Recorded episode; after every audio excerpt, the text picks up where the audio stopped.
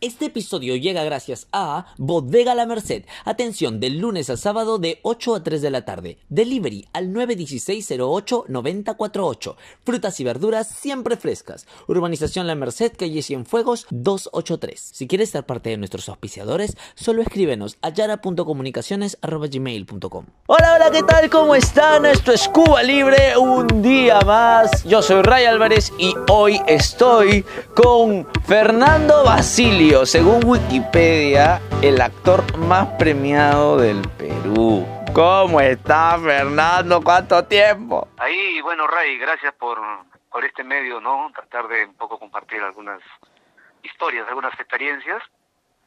Y bueno, tú lo dices, ¿no? Yo tampoco, la gente lo dice en el sentido de que por la película El Mudo, pues, ¿no?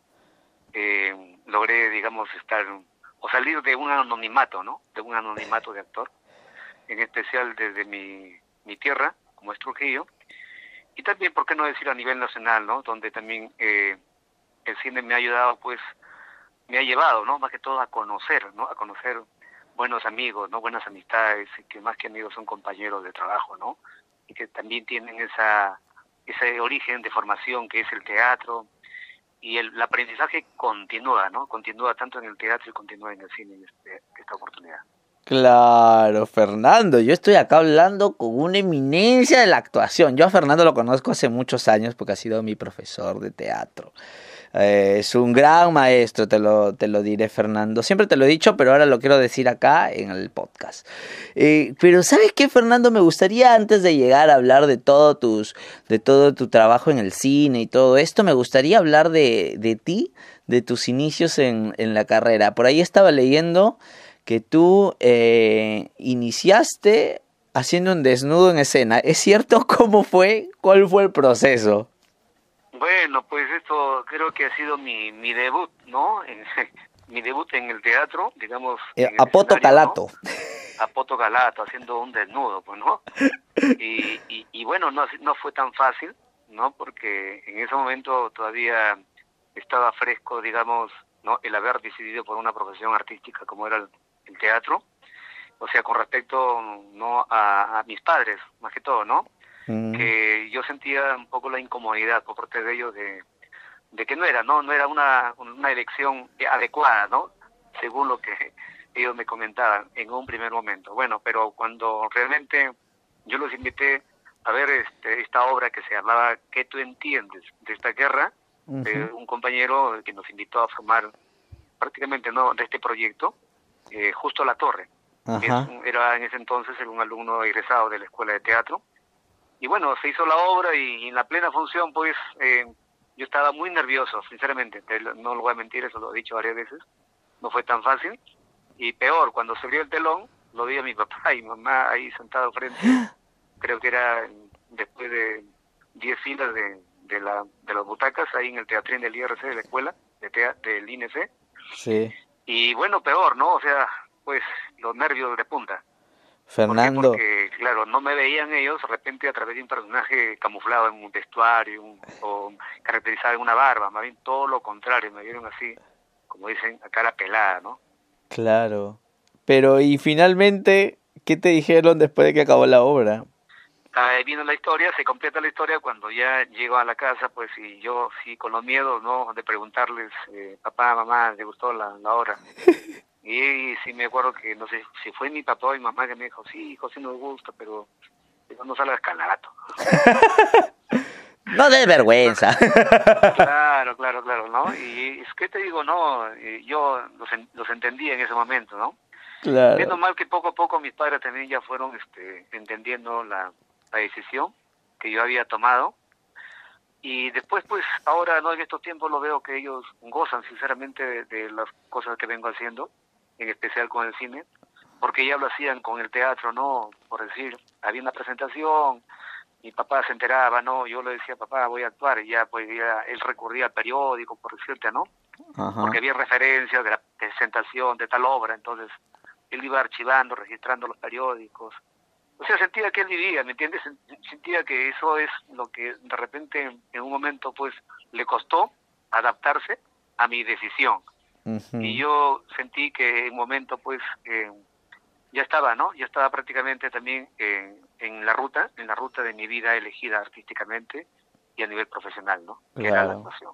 Fer, ¿tú eres egresado de qué, de qué año más o menos? Mira, de años, años, años. Bueno, yo ingre- yo ingresé a la escuela, ¿no? Ingresé a la escuela en 1984. O sea, egresaste en el 84, 89. o sea que estás hablando, claro, 89 egresé. digamos. Más o menos. ¿Y cómo era el teatro en ese entonces acá en Trujillo? ¿Cómo era la movida teatral? Mira, te diré que había había movida, ¿no? Había movimiento, ¿no? Había movimiento teatral, porque yo siendo estudiante de la escuela, todo, como yo te decía, con cuarta pared, en la cual hago el desnudo, eh, creo que ahí empecé, ¿no? Ahí empecé a formar eh, parte de un grupo independiente y se veía, ¿no? Se veía por los periódicos, yo escuchaba también, igual eh, había eh, un contacto, ¿no? A través de, de una, un estímulo, este, de un póster, un, un afiche, no pegado y se veía, digamos, una, había una programación, ¿no? De teatro. Sí. Y, y, y bueno, pues no, por ahí me encontraba con TC Minotauro. TC Minotauro era una compañía una- que fue un momento ícono también del, del teatro acá en Trujillo, al cual también yo tuve la suerte de, digamos, de experimentar con ellos, ¿no? Formando mm, parte de, de esa compañía, Ajá. TC Minotauro. Este, yo ya tenía referencias también por ahí leyendo algunas cosas, ¿no? De, de los grupos independientes, qué es lo que estaban haciendo. Y, y mira, ¿no? Este, esta- se escuchaba el grupo Genco, también Genco, estaba Olmo Teatro, ¿no? El grupo MAG, ¿no? Liderado por nuestro gran maestro de que en paz descanse, Mario Alcántara Gutiérrez. También Alianza Francesa, la LAS, que era este el profesor Giorgio Michi, también que en paz descanse, maestro de la Escuela de Teatro. Y, y bueno, pues eh, habían grupos, ¿no? Habían grupos, este, y, y Sonrisas con Tito Cárdenas también. Claro. Pero ¿qué pasa de que eso, por ejemplo, eh, eh, en un momento no fue agradable, ¿no? Porque tú como estudiante eh, tenías eh, esas fuentes, ¿no? Esas fuentes de seguir aprendiendo.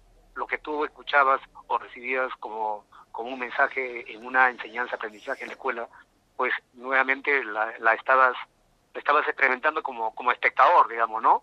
De estos trabajos, ¿no? De estos grupos Claro. y, y, y bueno era se sentía no se sentía que, que, que incluso hasta escuchaba que había pues este teatro café teatro no en el, me acuerdo en el teatro acuario no de la familia Barbosa que quedaba frente al partido Aprista al fondo en la casa de moda de la Verónica Claro, Eso era, claro. un- era, un, tea- un teatrino una especie de teatrino ¿no? el teatro acuario y había teatro, o sea, había, había movida. Entonces, hoy en día no siento así, no siento como que, digamos, están los nombres, ¿no? Pero quedó ahí. Cada uno siento que están trabajando, ¿no? Pero no, no, no, no tengo un conocimiento, no tengo información de una actividad continua. Y Sí, Fernando, así como por ejemplo en el cine, cuando nosotros pasamos la época del terrorismo, el cine peruano quería hablar sobre ese tema, sobre, ¿no? Sobre, sobre el terrorismo, sobre la época, esta época.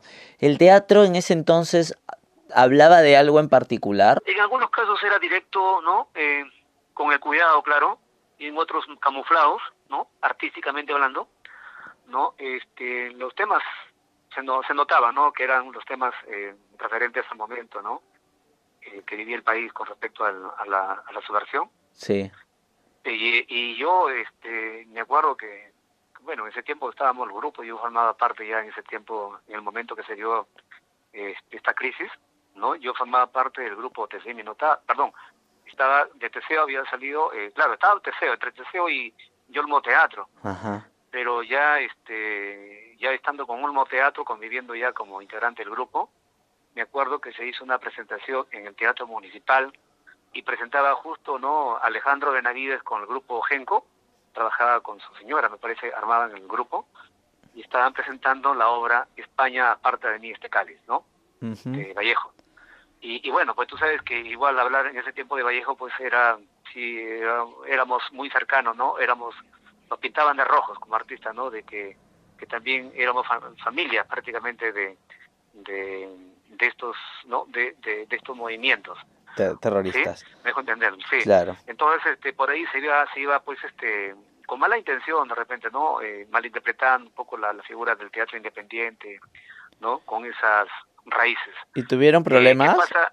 El problema fue de que cuando se presentó la obra, eh, se escuchó la explosión de un coche bomba, ¿no? Ahí nomás cercano al, al teatro municipal, Ya. en la esquina de una iglesia, que de ahí nomás está cerca al, al teatro municipal, pues si la gente salió, pues no, la gente empezó a salir porque llegó la policía, me acuerdo, y nosotros salíamos igual, ¿no? Nos identificábamos como grupo porque caminábamos en grupo y estábamos ahí con la gordita Luz Estudillo que comandaba en ese tiempo Ol- Olmo Teatro y, y bueno, bueno, ella con su alforjita, nosotros con, también con nuestros documentos, lo poco que llevábamos nos ponían contra la pared, con las manos a la pared, ¿no?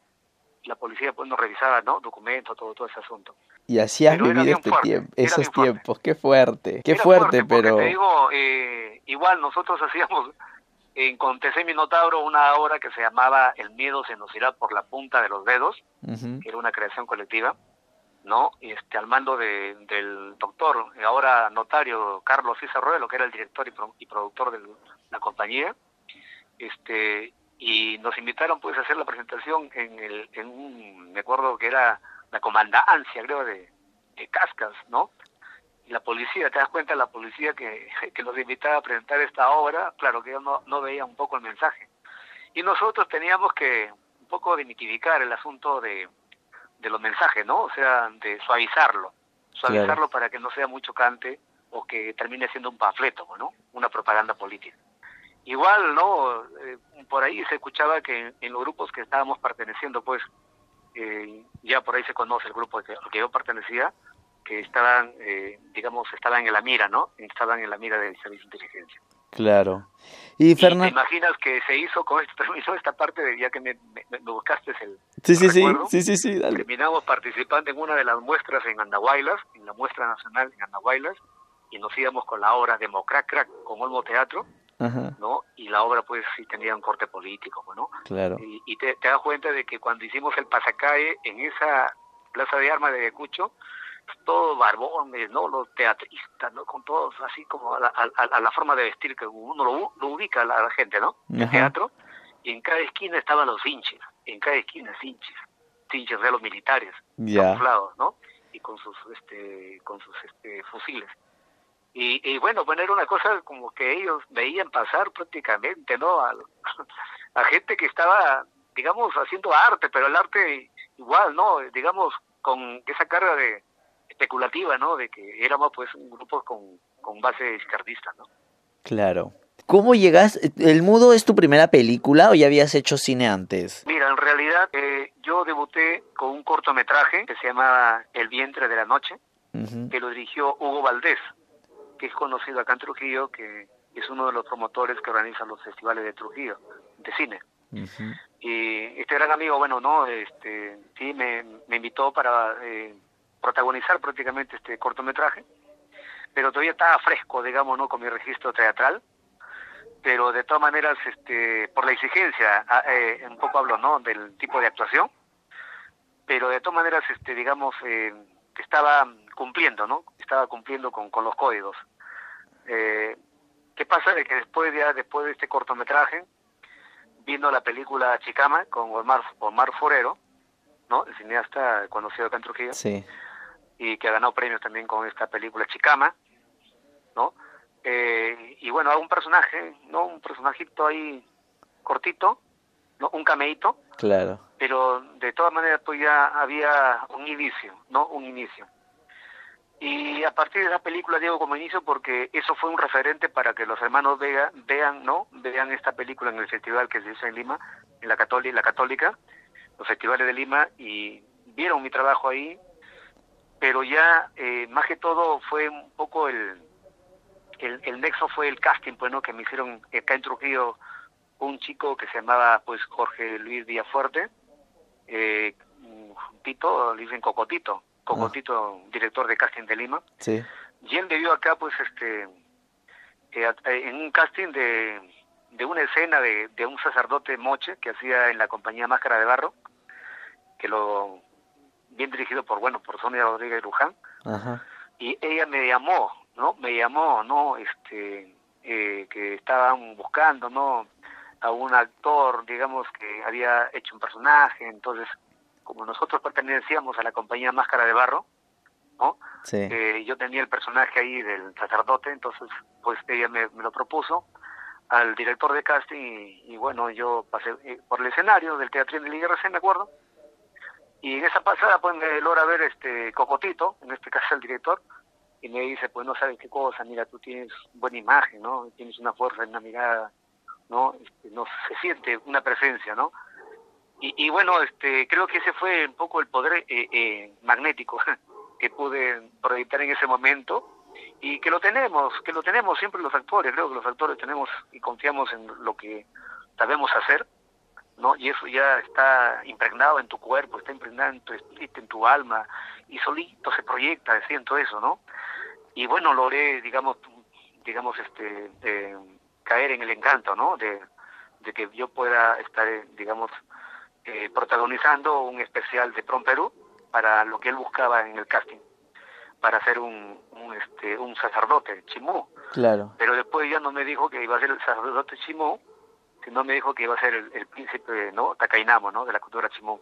Esa, la realeza. La realeza. Y te enteraste de que yo fui en mi accidente, me rompí el tobillo izquierdo. Te fui a ver al hospital, me acuerdo. Me fuiste a ver al hospital, te das cuenta. Entonces así como me encontraste. Sí. Y ahí, este, después de ser operado, creo que estaba fresquito, ¿no? Este, la, la herida de la operación me llama pues Cocotito y me dice que yo estaba seleccionado, ¿no? Para Prom Perú, para hacer el personaje de, de Tacainamo. Claro. Pero ahí ya le dije, pues, ¿sabes qué cosa? Mira, este, yo estoy delicado de salud, ¿no? Me acaban de operar y no creo que vaya a hacer el papel. O sea, sentí, ¿sabes qué cosa? Que se me dio una, una gran oportunidad que me daba ganas de llorar, ¿no? Estando ahí en el hospital. Y la gente me miraba y mis compañeros que me acompañaban, mis vecinos enfermitos, Ajá este, me decía, pues, ¿qué tiene? No, o sea, me sentía mal, ¿no? Porque perdí una gran oportunidad, ¿no? Claro. Y yo le dije, él me decía, bueno, ¿sabes qué cosa? Eso, ¿qué tiempo no va a durar? No importa, mira que la cámara va a hacer milagros, ¿no? Pero le digo, yo tengo mi estatura es bajita y mi personaje está que nada más un príncipe, no la realeza, ¿no? Este, me dice, no, pero ¿sabes qué cosa? No te preocupes porque ya los efectos, los efectos eso ya se encarga la cámara. Entonces, aún así no me convenció porque tenía que cuidar mi salud. Claro. Y se me, sentí que se me fue una gran oportunidad. Pero de ahí ya vino la otra con mucha fuerza, pues, ¿no? Como fue la propuesta del mudo. ¿Sabes por qué? Porque este director de casting fue, fue el mismo director de casting de la película El Mudo. ¿Te das cuenta? O sea, siento como que estas personas terminan en tu ruta, en tu vida, en tu camino, de que son parte de tu guion, de, esa, de tu vida, que que sientes como que ellos de todas maneras tienen que aparecer y, se van anexando, ¿no? Conectando eh, con esto y lo otro, y son parte de la misma raíz, ¿no? Eh, que, que, nació en algo, ¿me entiendes? Y de repente continuó y después eh, nos encontramos en una, en una gran oportunidad como fue esta propuesta para, para trabajar en el mudo, ¿no? Y ahí empieza toda la aventura con el mudo. En realidad el mudo, el mudo es el trabajo de todos como actores ahí, el elenco, el reparto, de los directores mismos, ¿no? Porque viaja la película y viajamos todos los que estamos ahí inmersos en ese, en ese proyecto y también pues ni modo está viajando al cine peruano, ¿no? Estamos llevando la bandera nacional, ¿no? Y, y lo otro pues que te digo con respecto a lo que me decías, eh, yo creo que esa entrevista se dio mucho de que ellos me puedan escuchar sobre todo, ¿no? Escuchar mi mote, mi mote norteño, porque realmente ellos buscaban un personaje, un juez limeño, ¿no? Y, y, te das cuenta, mira lo que yo he tenido que hacer, ¿no? Digamos, eh, igual los nervios eh, no me dejaban de lado porque yo me acuerdo que llegué con mi maletita, con mi maletín, perdón, deportiva, eh, alguien me acompañaba y de repente llego y y, y me encuentro con toda la gente, ¿no? Con toda la gente, estaba Norca Ramírez, el maestro Ernesto Raez, ¿no? Gente de Lima, actores, ¿no? Del reparto. Y yo, sinceramente, sí me puse nervioso, ¿no? Me puse nervioso y cuando hicimos la primera lectura con los directores, pues era, que te digo, no me sentí bien, ¿no? Se, se hizo la lectura, pero de todas maneras eh, con mis nervios en punta. Claro. Porque eh, sentía que que no, no, o sea, llegaba a, a, un, a un universo distinto, ¿no? No era tu intimidad, tu familia, ¿no? De tu casa, de la escuela, o tu gente, ¿no? Que ha hecho teatro contigo en Trujillo, ¿no? Me sentía raro, y ellos también creo que me, sentía que me miraban así, ¿no? eh, diferente, ¿no? Este pata, ¿no? Porque no me conocían, lógicamente, entiendo eso.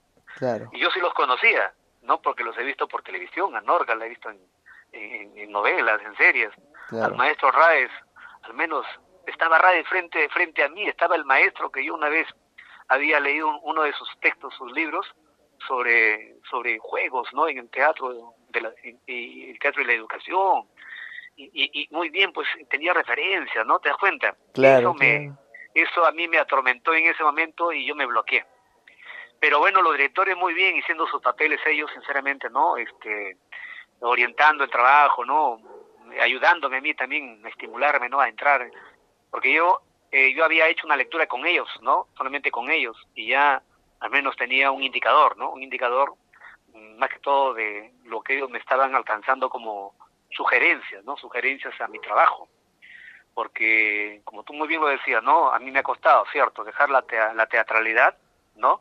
La exageración, la estilización, ¿no? Porque no vas a actuar en un escenario, no estás frente a un público en vivo, no vas a actuar frente a una cámara, ¿no? Y no están buscando un actor que caracterice un personaje, sino están trabajando con tu perfil, como tú eres, ¿no? Con tu naturaleza de eh, facial, con tu naturaleza este, de imagen vocal, natural. Yo creo que eso es lo que más este, predomina en el trabajo de un actor en el cine. Y entonces, lo otro me parece que sirve, sirve bastante el, el hecho de tener una formación académica en el teatro, ¿no? El aspecto dramático, ¿no? O sea, tú eres un actor que sale de una cámara de formación artística en el teatro, tienes eh, pues has tenido una, una base de formación en cuanto a, a las lecturas que has tenido en los textos de teoría, principios, ¿no? La, la formación que estás inculcando también con los estudiantes y tú también como actor cuando experimentas entregarte, identificarte con un personaje, caracterizarlo con un vestuario, una utilería, eh, con tu cuerpo, con tu voz, ¿no? Pero sigue siendo el mismo el actor. Entonces, ¿qué pasa de que te, te despojas de, de todos estos recursos y bueno, pues no, te muestra tal como eres. ¿Te das cuenta? Calatito nuevamente, así como iniciaste. Fernando. la obra. Claro, así como iniciaste en el teatro. Fernando, eh, tú estabas hablando de los viajes y todos los festivales. ¿Cómo es irse a un festival tan importante como todos esos festivales? ¿Cuántos premios has ganado, Fernando? Bueno, según Wikipedia. Según Wikipedia. cuando tú decías el preámbulo, eh, son cinco premios, ¿no? Cinco premios internacionales. Cinco premios internacionales, Fernando. Yo no me he ganado ni la canasta del Día de la Madre del colegio. Caramba, ¿no? Y tú eres testigo, Ray. Tú eres testigo. Me acuerdo que tú has vivido ese momento. Sí.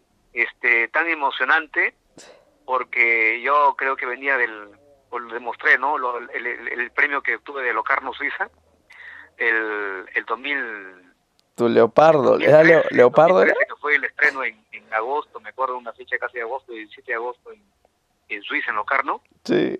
Y son cinco premios, realmente el primer premio me lo gané, eh, bueno, no digo ganar porque eso no es tanto, no sé, no tanto ganar, sino me otorgaron el premio a Mejor Actor por la película El Mudo, este, en Locarno, Suiza. No estuve presente porque tuve que regresar, ¿no? Respetando los días, seis días de mi visa pero lamentablemente pues no me, perdí la ceremonia de entrega de premios, pero lo recogieron los directores. Y pasaron muchas cosas, ¿no? Porque ese primer premio me acuerdo que, que estuve en la escuela pues este, cuando regresé de, del festival, ellos me estaban rendiendo un homenaje, ¿no? Eh, por haber participado en la película y por haber este, representado en el festival, ¿no? Eh, por el cine nacional, la escuela de teatro. Me acuerdo que estaba la directora este, Matilde, Claro. Y, y, ahí me comunican de que Daniel Vega, me acuerdo que en, en esa ceremonia, una, el día antes, pues en la noche, nos fuimos a, compartir, un compartir con mis colegas, ¿no? Y una bohemia, digamos, conversando sobre la aventura, ¿no? De la filmación, en el festival, todo ese asunto. Y total que cuando él me comunica, creo que era a las 7 de la mañana, 8 de la mañana, entonces me dice, ¿sabes qué, Fernando? Alista tus valijas porque los suizos del Festival de Locarno te van a dar el premio a mejor actor por la película El Modo. ¿Te das cuenta? ¡Ay, qué fuerte, Fernando! Me a, llorar, sinceramente, de emoción, ¿no? En mi cuarto lloraba y saltaba de, alegría también, emocionado, súper emocionado. Y, y, bueno, era viajar. Me dicen, ¿sabes qué cosa? Y tienes que viajar ya, ya.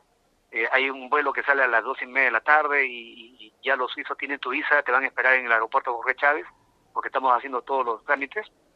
Este, y, y bueno, ¿sabes qué? Lo que pasó es que la Corpac, pues Corpac, los, los trabajadores del aeropuerto pues estaban de paro. Ya. Uy, nos, me, me fregué, digamos, ¿no? Porque no hubo vuelo. Y aparte que también tenía que llevar pues un urgente, también un bolo, digamos, un bolo de viático, ¿no? Claro. Y Pero Suiza, se- no, no. era Cachicadán. No, sí, se solucionó, pero de todas maneras, este, am, no lo, no pude hacerlo, pues, ¿no?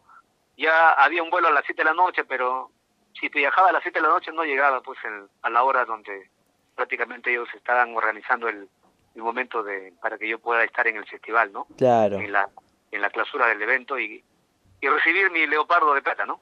claro. Pero bueno, eso lo recibió el director, Diego Vega, que él está más, digamos, más cercano porque él trabaja en Barcelona, en España, y está cerca, pues no, casi media, una hora creo, de España, Locarno, Suiza. Y yo era más fregado, pues no. Y bueno, pues no, el premio fue, empezó con Suiza, de ahí me llamaba Daniel, Daniel, ¿no? Siempre me comunicaba, Fernando, ¿sabes qué cosa? Y ahí empezaste tú a ser testigo de esto, bueno, porque estábamos ensayando en ese tiempo. Claro, Fernando, hay, hay un evento, hay un evento en Ecuador y hay un evento en Sevilla, España, ¿no? ¿A cuál te vas? Porque tú eres el único que vas a ir porque nosotros estamos en otras cosas. Entonces, yo ni modo, dije, Ecuador está cerquita. No, mejor escojo España. Entonces, quería conocer España, dije, voy a España. Y claro. total que viajé a España, ¿no? Al festival de, yo me acuerdo, ahí, ¿cómo se llama? De Huelva. Vuelva, sí. ¿no? Que también pues ahí casi, casi digamos, este, lograba obtener otro premio ahí, ¿no? Con el Colón de Plata. Y, y bueno, de ahí vino este, los premios, ¿no? De, de, de Colombia, de Colombia, eh, también de, de Argentina, el Bafisi, ¿no? El Minsk de, de Bielorrusia. ¿Estuviste en el Bafisi también, Fer? No, más bien en Argentina ya estuve en el último premio en el, en el de UNASUR, Ajá, en, en San Juan, que se llama, este, es una provincia, creo, de, sí, sí. muy cerca. Sí, sí, sí. De, San Juan de Arroyo, Juan, de los ¿no? Arroyos, algo así. Eso, eso, eso, eso. Y ya pues este logré estar en ese festival, San Juan, casi todo el evento, porque en la clausura sí ya pues me llaman y me dicen pues que nuevamente me otorgaban el premio a Mejor Actor, ¿no? En, en los premios UNASUR. Ahí se lo recibí en presente, en vivo y en directo, y gran emoción, bueno, ya era el quinto premio y con eso cerraba. Y, y de ahí vinieron los, la prenominación, que lo, lo tuve en la prenominación en los premios Fénix en México, Sí, ¿no? Y ahí, pues imagínate, estando con cinco grandes prácticamente, ¿no? Y, y estaba Vigo Mortensen, me acuerdo, Ujú. actor del Señor de los Anillos, claro. eh, el argentino. Y, y bueno, en esa terma de actores, imagínate. ¡Qué fuerte! Gran emoción, pues, ¿no? Gran emoción, porque y, igual me invitaban a estar en la ceremonia, ¿no? Sí. De los prenominados. Yo era el prenominado a estar en México. Viajé a México. Pero bueno, ese premio se lo ganó Vigo Mortensen. Pero ya el gran premio es haber realmente haber estado nominado, ¿no? Y prenominado también a los premios platino, que fue en España, ¿no? En Málaga. Ahí te Ahí vi con. Antonio Banderas, te vi. Ahí me tomaron la fotito con Antonio Banderas, que la fotito pues salió revelada, ¿no? es cierto, es cierto. Yo le decía a la gente, por si acaso, es Antonio Banderas. Ese señor, esa, esa mancha es Antonio Esa mancha, Banderas. Por si acaso es Antonio Banderas. ¿ah? Es que se lograba ver a Antonio Banderas.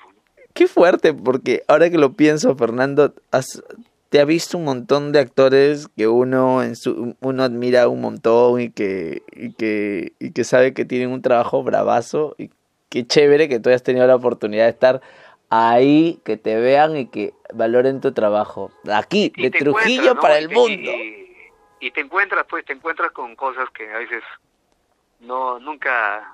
Pero ¿sabes qué cosa? Ya con el tiempo te das cuenta de que lo que has soñado, digo, ¿no? O sea, me refiero al sueño de poder de repente ilusionarte, ¿no? Y el sueño, el sueño también en tu subconsciente de soñar. Me acuerdo que estas cosas le contaba a mi hija, decía, ¿no? De que una vez yo soñaba que yo corría con Charles Heston Ajá. a mi, a mi costado izquierdo, ¿no? Que estaba en el planeta de los simios, ¿no? Me acuerdo esa parte cuando lo siguen los simios, Ya. todo ese campazo, y al ladito me acuerdo que miraba a la izquierda y, y Charlo Gesto corría, corría conmigo, ¿me entiendes? Sí. O sea que yo era parte de la película El planeta de los simios. Eh, y, y imagínate esas cosas, ¿no? De, de este asunto de, de, de soñar volando, e incluso me acuerdo que eso siempre digo a los jóvenes, ¿no? Es bueno soñar volando. porque he volado pues a otros países, ¿no? O sea, he estado en Suiza, en Locarno, Suiza, donde le, estaban premiando también a este destacado actor Christopher Lee, el Drácula, ¿no? Claro, el claro. Drácula, ¿no? Te das cuenta de estar en esa en ese tipo de, de, de evento donde están los grandes y realmente te das cuenta que los grandes son como nosotros mismos, o sea, de carne y hueso, ¿no? Este, claro que tú tienes tus estrellas porque eran mis estrellas, ¿no? Y seguirán siendo mis estrellas porque yo justo coleccionaba un álbum de, de estrellas de la televisión, del cine y así empezaba, ¿no? Mi amor por la, la pasión por el, por, el, por la actuación. Porque yo leía sus, sus, biografías y de ahí te encuentras con ellos, te das cuenta que la cine está ahí. Como, como te decía, Norca Ramírez, a, Ernesto Raez, el maestro, ¿no? Antonio Banderas, que lo encontré en España, ¿no? Claro que no, no es tu pata, digamos así, pero bueno, lo ves ahí, ¿no? Claro. Y uno se emociona, pues no, pero digo, pero son como nosotros, ¿no? Este, lo único que nos pueda diferenciar quizás es las oportunidades que ellos han tenido y lo están haciendo muy bien y son imágenes pues no de, de la televisión del cine internacional no comercial claro y, bueno y son parte también de, de, esta familia porque son actores también no por esencia con alma y, y espíritu y, igual no lo de Locarno e irme e, e incluso viajar como te digo a Argentina no Argentina viajar a México viajar a Cuba ¿no? A La Habana, Cuba, eh, y, y, terminar también este en, en Turquía. Eso fue lo, lo más lejos que he viajado a Turquía. Fernando, yo quiero conocer Turquía. ¿Qué tal es ya Turquía? Ya lo conocerás algún día. Pero ¿sabes qué cosa? Lo que sí hay que aprender en la vida. El turco. Creo que, Perdón. No, más que hablar turco, hablar el inglés, porque el inglés es internacional. Pues. Claro, obvio. Yo tuve problemas, y ¿sabes qué cosa?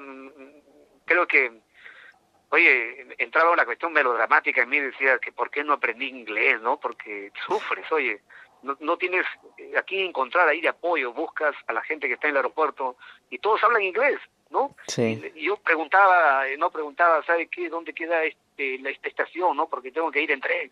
Y hablan inglés, maldita sea, me sentía mal, ¿no? Me sentía muy mal. Mm. Y menos mal que encontraba por ahí a bolivianos, ¿no? Ecuatorianos. Y me dice, hola amigo, ¿cómo estás? Sí, yo te voy a orientar. Me ayudaba, me orientaba porque justo faltaban 15, 20 minutos para lograr trasladarme en, otro riel, en otro tren, perdón, ¿no? A la otra estación, ¿no? A la otra estación, donde lograba hacer conexión con otro avión que me, me llevaba, en este caso, de España, me llevaba pues este a, Turquía, ¿no? Claro. Y viajar seis horas más, volar sobre el Mediterráneo, imagínate, ¿no? Seis horas más hasta Turquía. ¡Ah! Y todo el mundo pues era el inglés, el inglés. En Turquía tenía que estar ahí con... La gente sabe que me esperaba en cada aeropuerto, pues me esperaban porque yo al menos me ubicaba con los carteles que decía Fernando Basilio, ¿no? claro. La gente me esperaba afuera y, y ya pues, ¿no? Decía, ahí está mi nombre, ¿no? Porque me esperaba también la policía.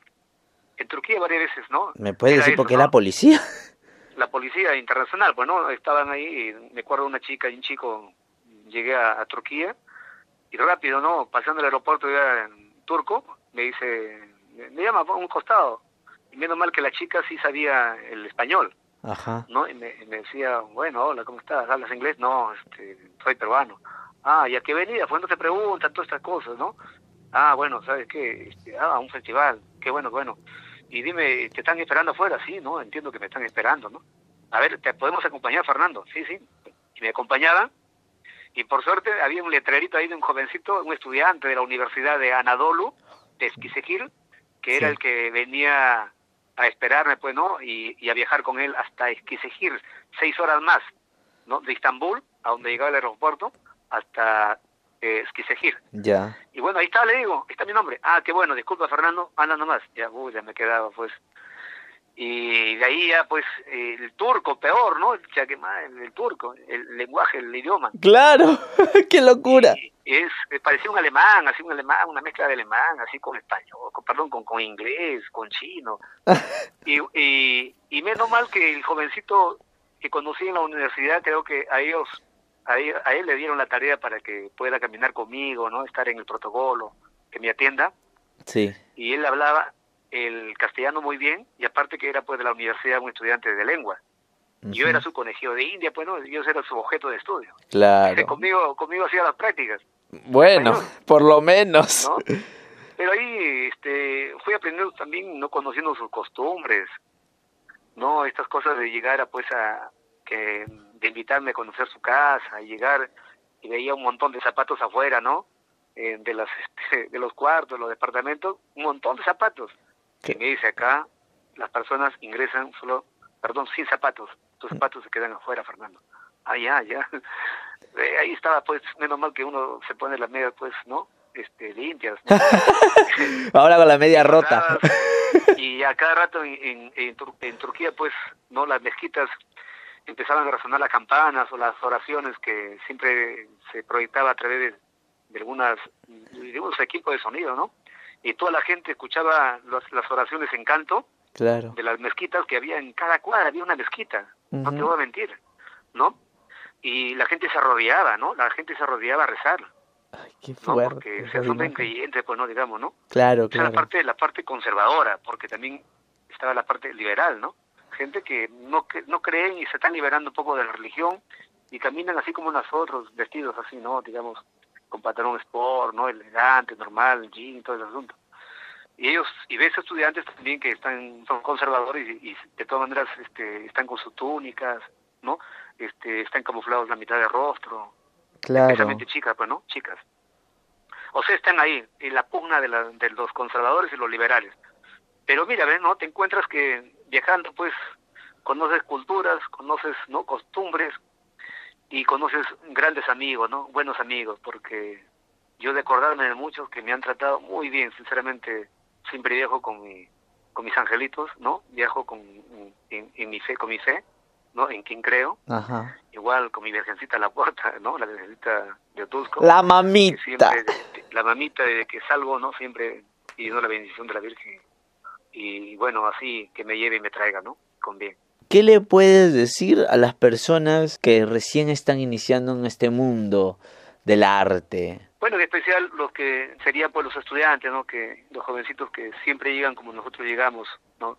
Con esa con esas ganas, ¿no? De estar ya de repente eh, estar en un proyecto, ¿no? De televisión, de cine, porque es cierto, vienen con esa con esa visión, ¿no? Y con esos sueños. Y yo siempre a mis alumnos, ¿no? Les digo, ¿no? Que hay que tener mucha paciencia, ¿no? sí, pero esa paciencia eh, va, va, va a traer sus frutos, ¿no? Va a traer sus frutos por la misma dedicación que tú tengas, ¿no? Con tu proceso de, aprendizaje en la situación de estudiante y entregarte más que todo, ¿no? Entregarte eh, de todo, me refiero, o sea, con disciplina, ¿no? Con rigor, ¿no? con mística, si es que no existe esta palabra entre comillas mística, pero a menos que traten de desarrollar esa mística, ¿no? que no, no, no se pone en práctica. A veces lo decimos, lo decimos para que más o menos haya un universo de inspiración en la mística, ¿no? Pero es una cuestión religiosa, siento yo, ¿no? Porque esto también obedece a cánones este, eh, éticos. Pero bueno, es que sean perseverantes, que sean tercos, y ellos creen que han elegido la carrera adecuada, la carrera de su vida, pues es cuestión de que lo demuestren, eh, siempre entregándose, ¿no? Entregándose con mucha humildad, con mucha honestidad y con un espíritu de trabajo a carta cabal, ¿no? Porque eso no tiene, digamos, no tiene, por no marcar un inicio, ¿no? No tiene, digamos, un final, ¿no? Quizá hay que vivir el desarrollo, el proceso. Lo final, que eso es el fruto de lo que tú vas a desarrollar en ese proceso, ¿no? Solito la vida te va a premiar, ¿no? Siento eso porque yo sentí eso, lo estoy sintiendo en carne propia, ¿no? Siento que a mí la vida me ha premiado prácticamente, ¿no? y uno puede estar feliz, ¿no? Feliz porque ya, han visto esto, pero mira, sientes como que todavía no, no acaba, esto continúa. O sea, no estás todavía visualizando el final que tú planificabas, ¿no? Soñabas llegar, porque creo que ese final todavía no llega y nunca va a llegar, porque estamos viviendo siempre el proceso. Y ese proceso, pues, lleno de mucho sacrificio, de mucho trabajo. Así que hay que perseverar, hay que ser tercos y decirle al papá y la mamá que que es la profesión que han elegido, es la es prácticamente la profesión de su vida, ¿no? Y con eso van a sobrevivir. Así que no tengan miedo, no tengan miedo de aprender arte porque, ya saben, en carne propia, en la mía, ¿no? Eh, si aprendes arte y yo sé que si lo haces bien vas a vivir del arte. Así que se vive del arte con mucha creatividad y aparte eh, vive con lo que tú has ido construyendo, ¿no? Construyendo, con tu, con, por justicia, por justicia, ¿no? Ese. Muy bonito, muchas gracias Fernando por haberme acompañado hoy en este podcast. Nos vemos. Chao. Si este episodio te gustó, recuerda que te puedes suscribir al canal y compartir el podcast. Y si quieres contribuir al proyecto, puedes donar en PayPal, Patreon o Yapi. Toda la información se encuentra en la descripción del canal. Dona lo que quieras, no mames ciela, que aquí todo se acepta.